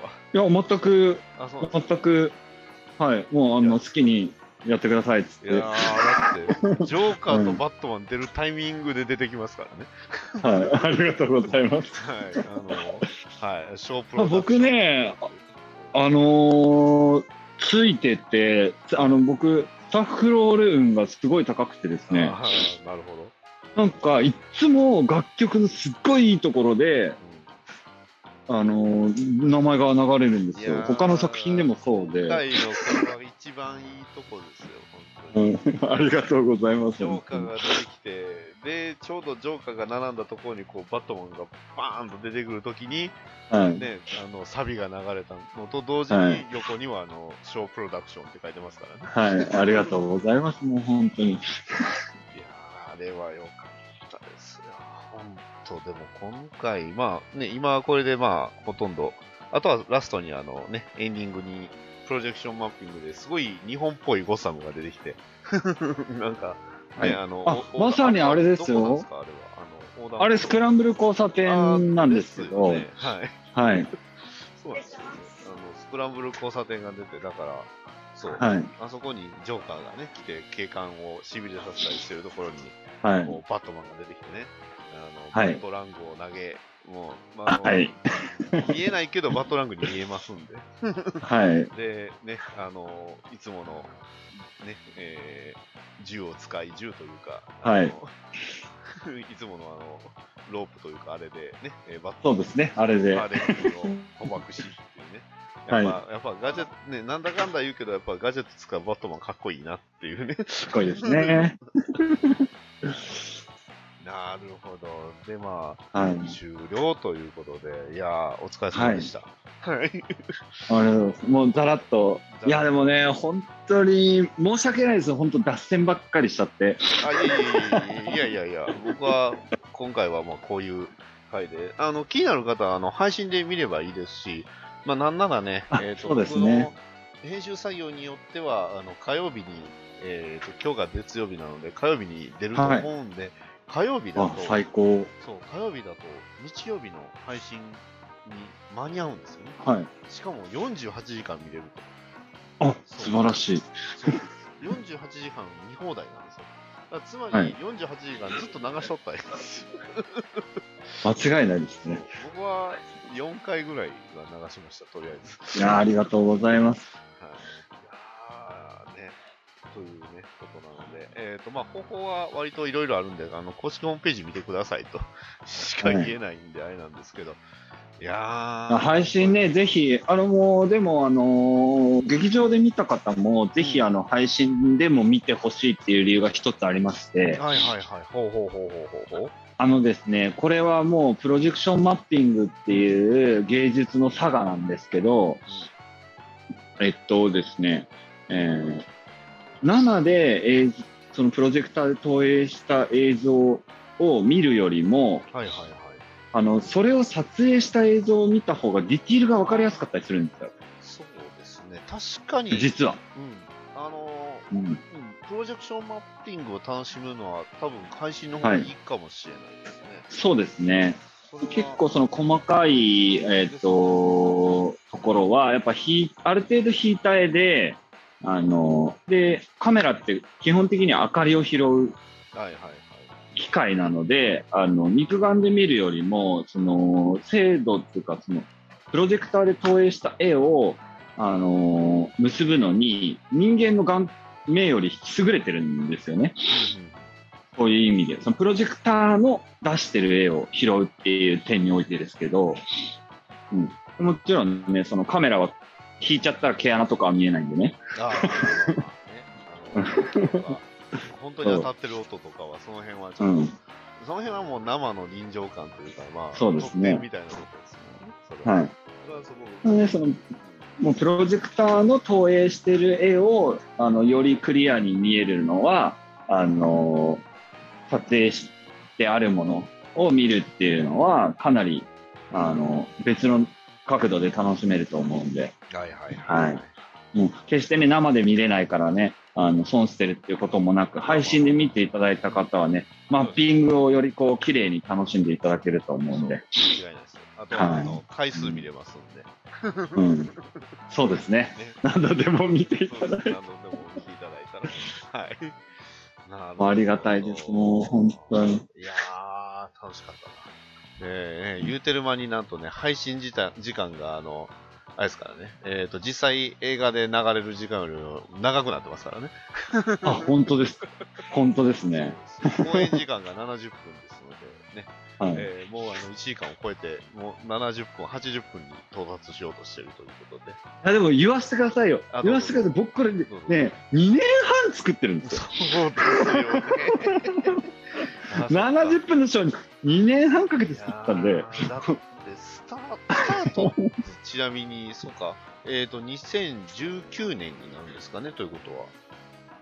2010、あー、えっと、でも原作の公開が、そっか。そっか、そっか。前作のそうですね公開で考えるともっとなんですもんね。で、で僕はあの、冬切りの日にうん、電話かけてるんで、は見て、その、あその、忍者バットマン劇場で見て、あ。はいはいはい。そのまま電話かけたんで、おーなるほど。もうね、あのーノーフジョーカーのシーンが始まって中盤あたりで、あ、これはなんかやらなければいけないと思って、もう頭の中に舞台が出来上がってる感じなんですね。そうなんですよ。なるほど。これはと思って、あのーなだから足掛けで言うと、もうそこから、で、そこからすぐ、はい。なんでね、ちょっと、あの、実はあれですよ、その、もう、喋れって言われたらもうね、一生喋ることはある、あるんですけど、2年半作ってきてるんでそうですよね。2年半。いや、いろいろご苦労されたことあると思いますがっていう話で、いろいろ聞こうかなとは一瞬思ったんですけど、それ ずっと喋れますよね、これ。そうですね。で、で実際苦労はないんですよ。あの多分ね、その、みんながワクワクする話ばっかりだと思います。その。全然ね、その苦労と、なんかその瞬間はね、すごく体力的に厳しかったりとか、あの、あアイディアがね、その、これっていうのが出なくて、みたいな瞬間は、まあ、あるにはありますけれども、なんかやっぱその都度、あの、まあ、ニューヨークにね、その、取材旅行に行はいはいってみたりとか、うん。やっぱね、そのジョーカー、はいジョーカーステアーズに行った時の話とか、ね、結構ね DC ファンドームにも出てますもんね。ファンドーム出ましたね出。ましたもんはいね。。おかげさまで、はい。ちょうど1年前ですかね。はいこの前、ファンドーム見てましたけど、あの、新しい方はい。うん。DC 店にもね、あの、いろいろ、あの、小道具とか置いてましたもんね。そうですね。うもう GC 店にも行かせていただいてん。、はい。そう、いや、楽しかったですね。なんかもうそういうね、もうとにかくそのバットマンの、あのーコンテンツ全体で、まあ、それこそジャスティスバスターが始まったりとあか、そうだ、そうですよ。うん。ね、ワンオペジョーが始まったりとかも。ワンオペジョブカが始まったりとか、いろんなことが、こう、バットマンっていうコンテンツが起きてる中で、そのやっぱ一緒にこう、歩んできた、はいはい。あの、作品ではあるので、はい。うんそれこそね、その作ってる最中に、ジョーカーがアカデミー賞取るか取らんかみたいなのがあったりとか。で、あの、新作映画のバットマンが発表されたりとか、うん。やっぱりなんかそう、一個一個の、その、あの、その、バットマンっていうコンテンツに起きたことを、こう、踏まえて、こう、それがなかったらこうなってないっていうところもかなりある作品なので、このショーが。うん。やっぱり生のものですし、もう、まあ、いい、いよしあしありますけど、その、あ、ちょっとこここうししたいって、ギリギリまで言い出せるというか、あうん、ーまあそういうところもあるんでね。当に実現して本当よかったですね、本いや、当本当に、本当にもうす、ごいなーって。本当に見ていただく、ちゃんとね、上演できるだけでもね、もうだ、から、それがですけど、僕もだって配信ではないと思ってましたもん、ずっと。うん。それが、今回まあ配信でやれていただいたのは、本当に、はいこれはもうここまでやってもらったんだったら、直司さんに呼ばなきゃダメだろうっていう。いやーありがとうございます。ありがとうございます。そもう、配信を何としてでもって思ったら、割と簡単にパッと見れたんで。で、そう、いろんなフォロワーさんとか、周りの方見られたっていう人がいっぱいいたんで、これはいやーよかった話聞いて、多分今回の話聞きたいこととかをできるだけ引き出せてるんだなと思いながら、い、や、でも今回僕、いや、今日、結構出せたと思います。本当です。結構なんか、本当コアな人向けのことをし喋っちゃったなっていう気はするので、結構出せてますよ、全然、それは。うん、よかったよかった。いやでも本当あの聞いていただいてる皆さんもな本当にねダディと作ってのもんですから、ありがとうございます。あのとことねそのうん、原作のそのコミックのはい。あのことに関してだったりとかその、はい。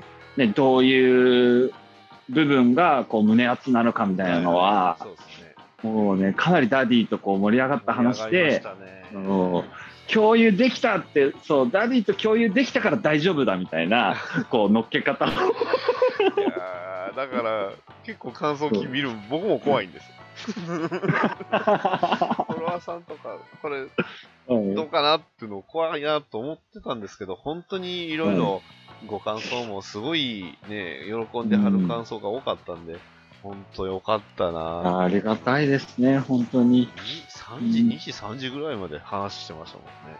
や、すごいですよね。大体でもこんなテンションでしたけどね、今回の。こんな感じでやってたんで。いやー、でも本当に、本当お疲れ様でしたと言って、まあ、まだ公開はまだしておりますんで、はい、まあまあ、そうですね、30日まで上演中でございますし、あとはね、なんかその、まあ、どこまでね、あのー実現するかわからないですけども、クラブハウスの時から、あのーこれで東京で一回やって終わりっていうことにならないように、その、これで喜んでもらえたら、もっともっとなんかたくさんね、まね、うん。それこそ今後、またいろんな、あね、あればっていうのもありますもんね。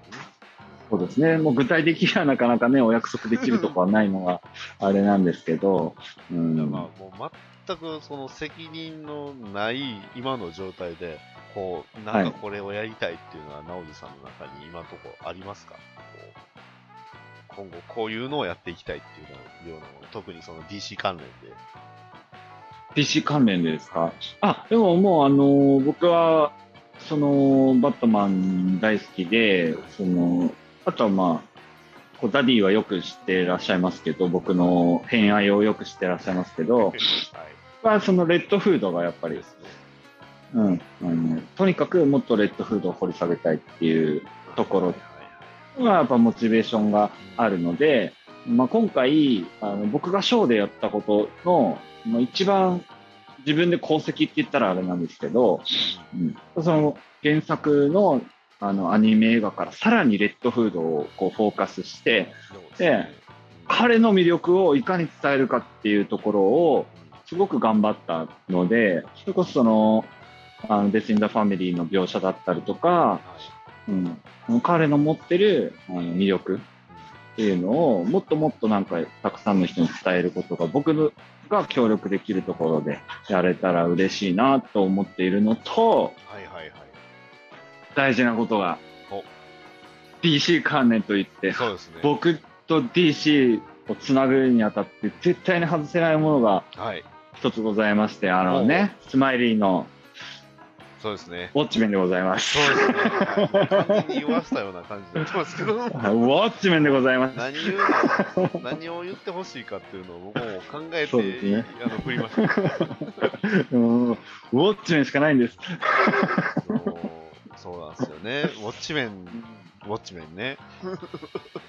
そうですね。はいいや、でもあれこそ、その、今の、その、バットマンの、その、まあ、僕はコンシャスってワードで呼んでるんですけどその、政治的なことだったりとか、その、社会問題だったりとかっていうのを踏まえて、で、かつその哲学的な普遍的なテーマを持たせて、そのキャラクターが動くっていう、その、今のその、DC の持ってるアメコミの魅力っていうところを、ねやっぱり礎を作った作品の一つとして、絶対にウォッチメン外せないというか。やっぱり、そうですね。やっぱりマイルストーン的な作品の一つ、いや、間違いないですね。そううん、そう、ダークナイト・リターンズ・ウォッチメンっていうのが、やっぱり、まあ、正直、あの、本いっぱい刷られてる作品ですから、そうですね。それだけやっぱりキャッチーでもあり、やっぱり強い作品なんですよね。そうですね。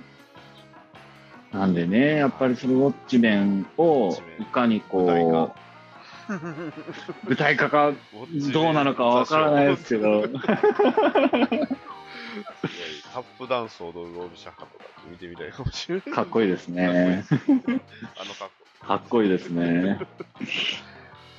あでも本当ね、きこれ聞いていただいた方でね、なんか、ね、ちょちょっとでもこう、あの、ナオジーにウォッチメンやらせてみたいっていう人がいたら、もうちょっとぜひご協力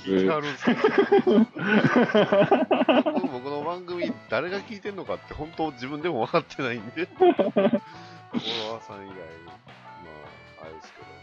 いやー、でも本当に今回のその忍者バットマンザショーで、こう、なんですかね、アメコミのキャラクターが、あの、ヒップホップを、ね、あの、はい背景に、えーアクションして戦うのが、はいこんなに親和性あるんだっていうのがちょっとびっくりしたぐらいなんで。そうですよね。結構これがですね、ヒップホップ、アメコミの映画にかかる機会っていうのが少ないので、そうですね。あ、うん。だからそう、特にそのね、実写映画化みたいになった時って、やっぱりどうしてもその、うん、より写実的というか、よりね、そうですね。現実的になるから、もちろん背景で BGM は流れるんですけど、ああいう風な感じにはならなかったんですけど、そうですね。的というのもなんか違うし、何なんでしょうね、この親和性というか、すごいこう、しっくりきた感じがあったんで。うん。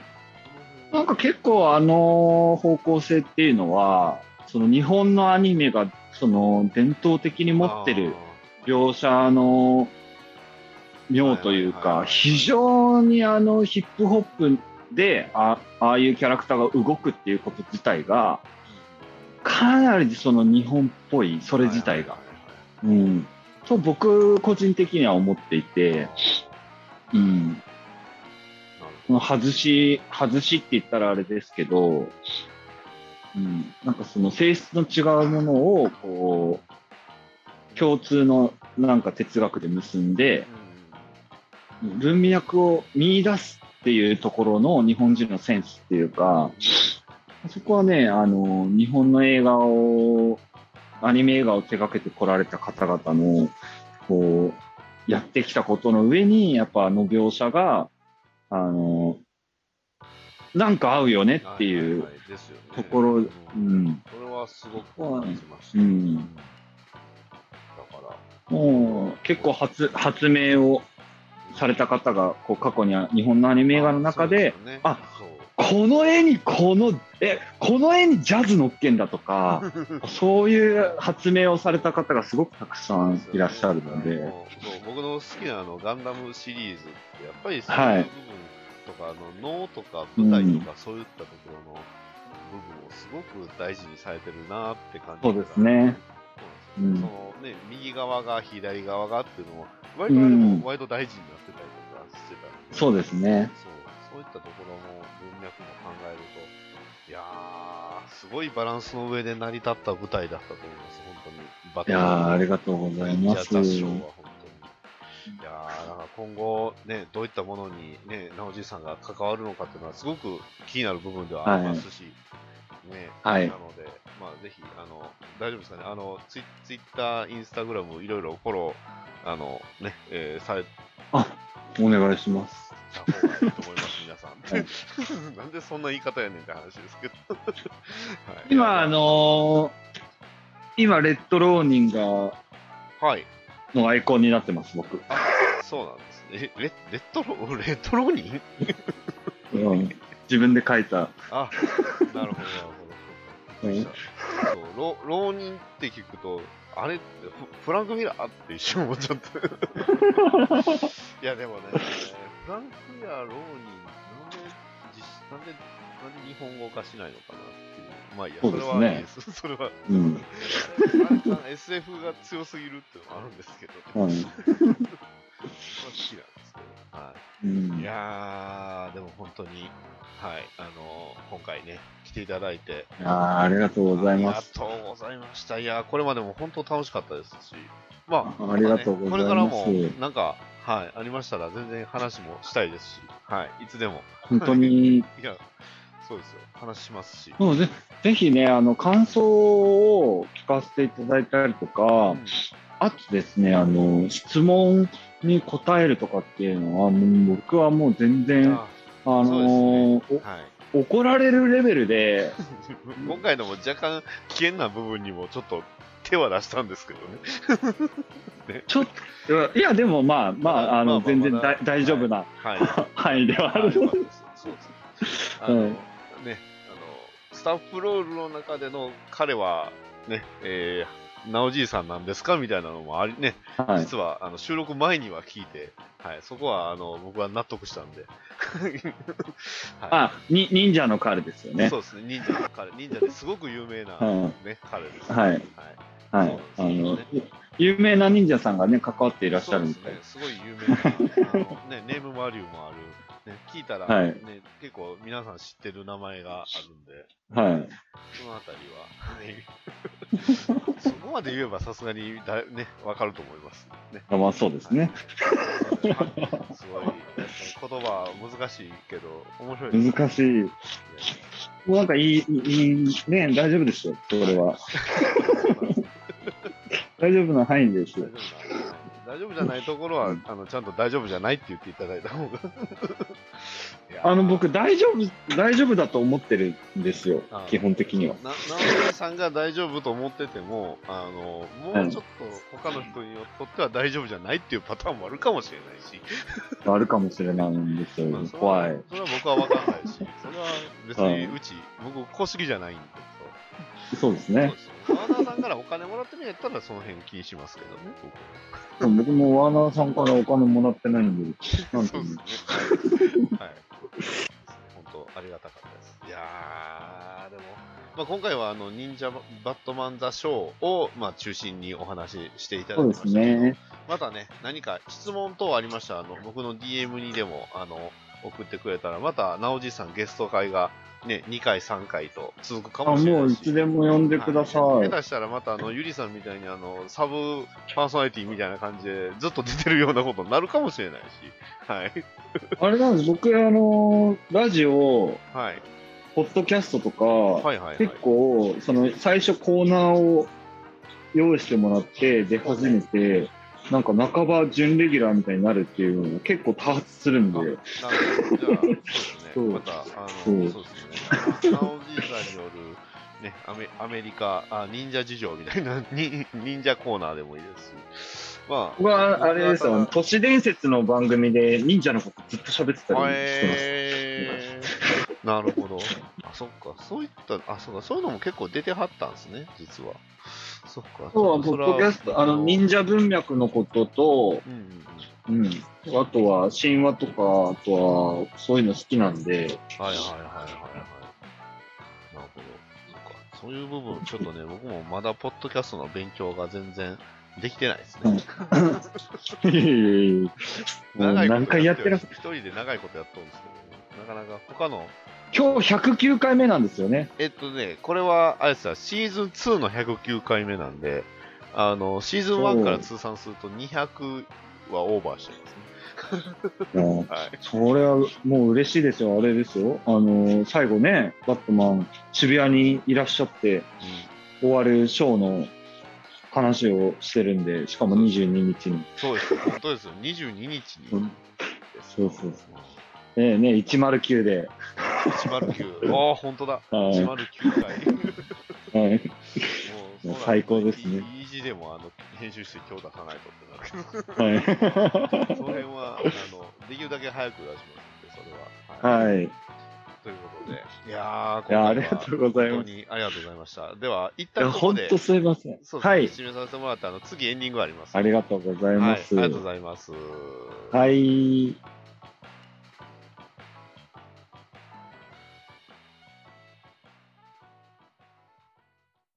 はい、というわけでエンディングです。なおじさん、ありがとうございました。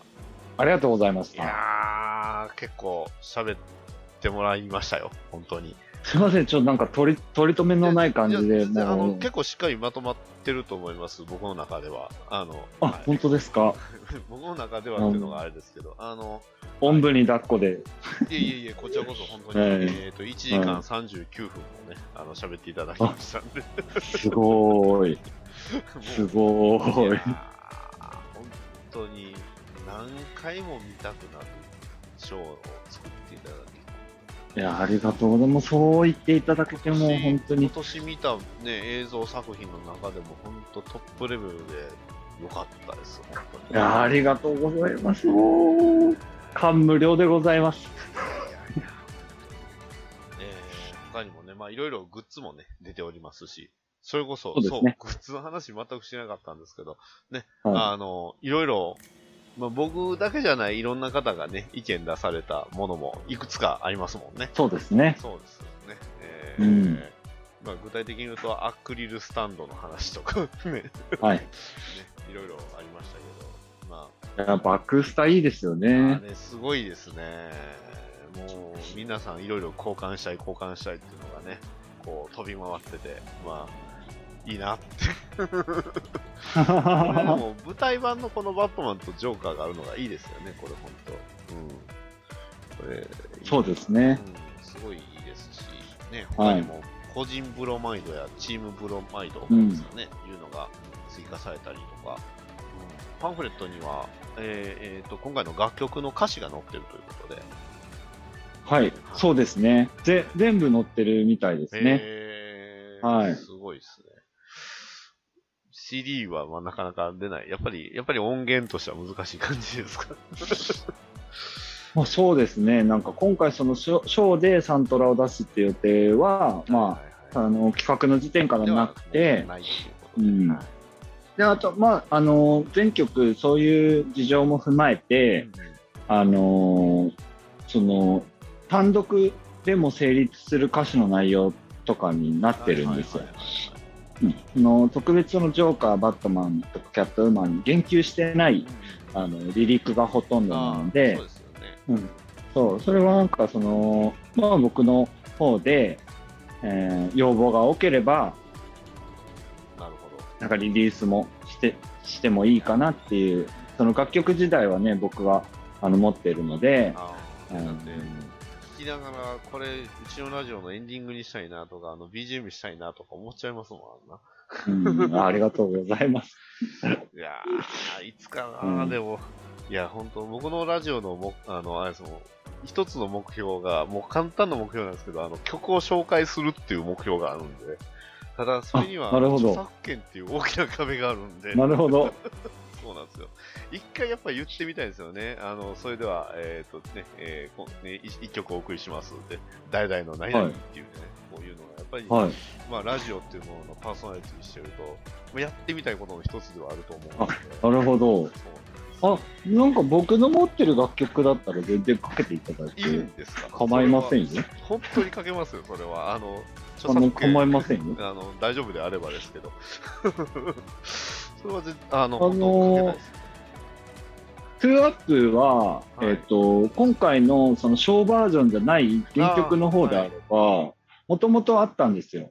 で、もともとあった曲の、その、ちょっと構成を変えて、はい。えーあの、忍者バットマンザショーバージョンのトゥアップが今回かかってるんですけど、はいそれこそそのギデさんのそのゴッサム忍ゴッサム忍者って言っちゃダメだよ。ゴッドサム忍者みたいな感じで、そのもうす、はいそう、すでに僕が持ってる音源はあるので、うん。それはもうあのいろんなところでかけてるし、ライブもやってる楽曲なんで、なるほど。まあそうですね。その辺ははいまあ権利関係をあの気をつけて、ははいい。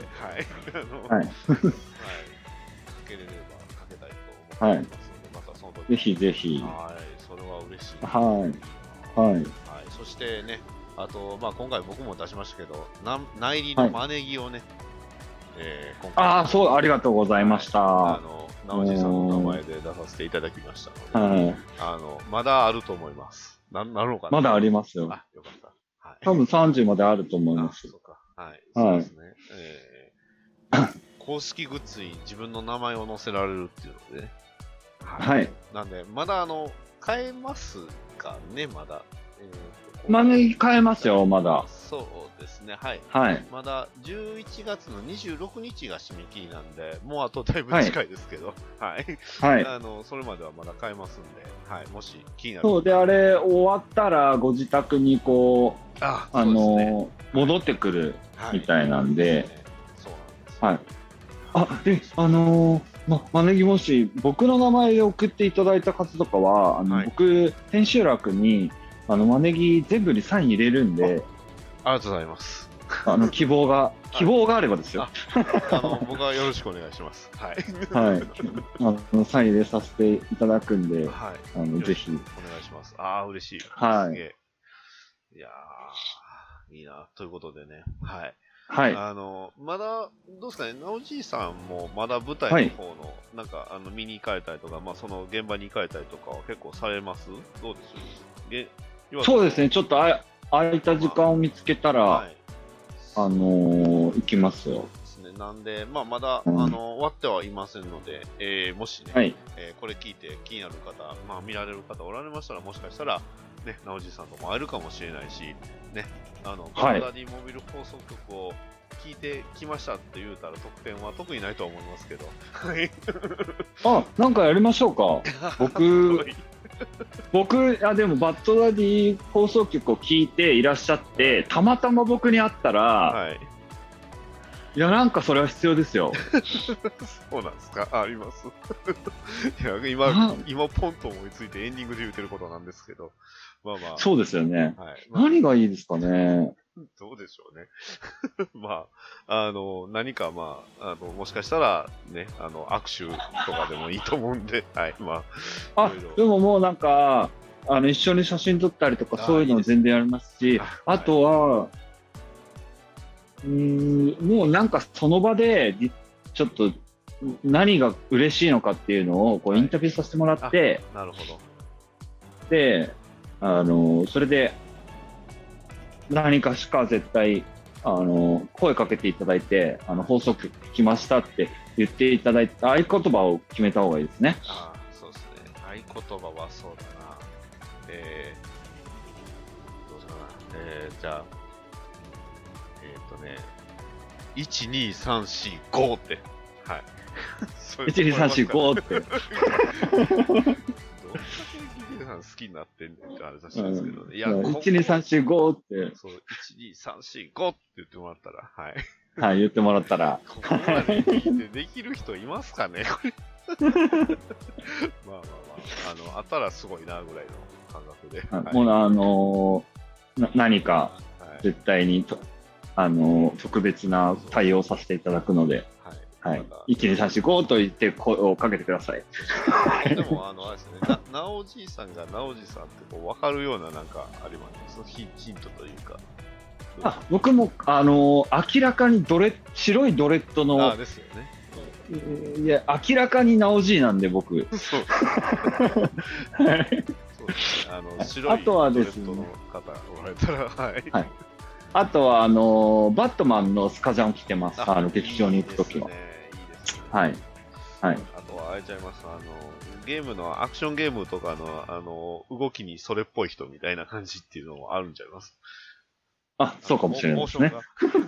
モーションが。ンが。はい。あの結構ね、モーションいろいろやってはりますもんね。はい。そうですね。はい。ありがとうございます。はい。ということでね、まあ、はい、ありがとうございました僕。がどれぐらい関わってたかっていうのを今回、あの、アピールする回だったと思いますんで、はいこれぐらい関わってましたっていう。いや、結構手伝っていただいて。まああのありがとうございましたすけど、はいはい。いや、はい本当。に、まあ、またこの縁をね、大事にして、いろいろ。そうですね。今後ともよろしくお願いいたします。今後ともよろしくお願いします。といはい、ありがとうございまはい、した。今回は長,、はい長と長時間ありがとうございました。はい。ありがとうございましたはいそ。して、えー聞いてくださった皆様もありがとうございました。というわけで、ありがとうございす。ましありがとうた。ございました。はいではまた。はい、また、それではまた次回まで。さよなら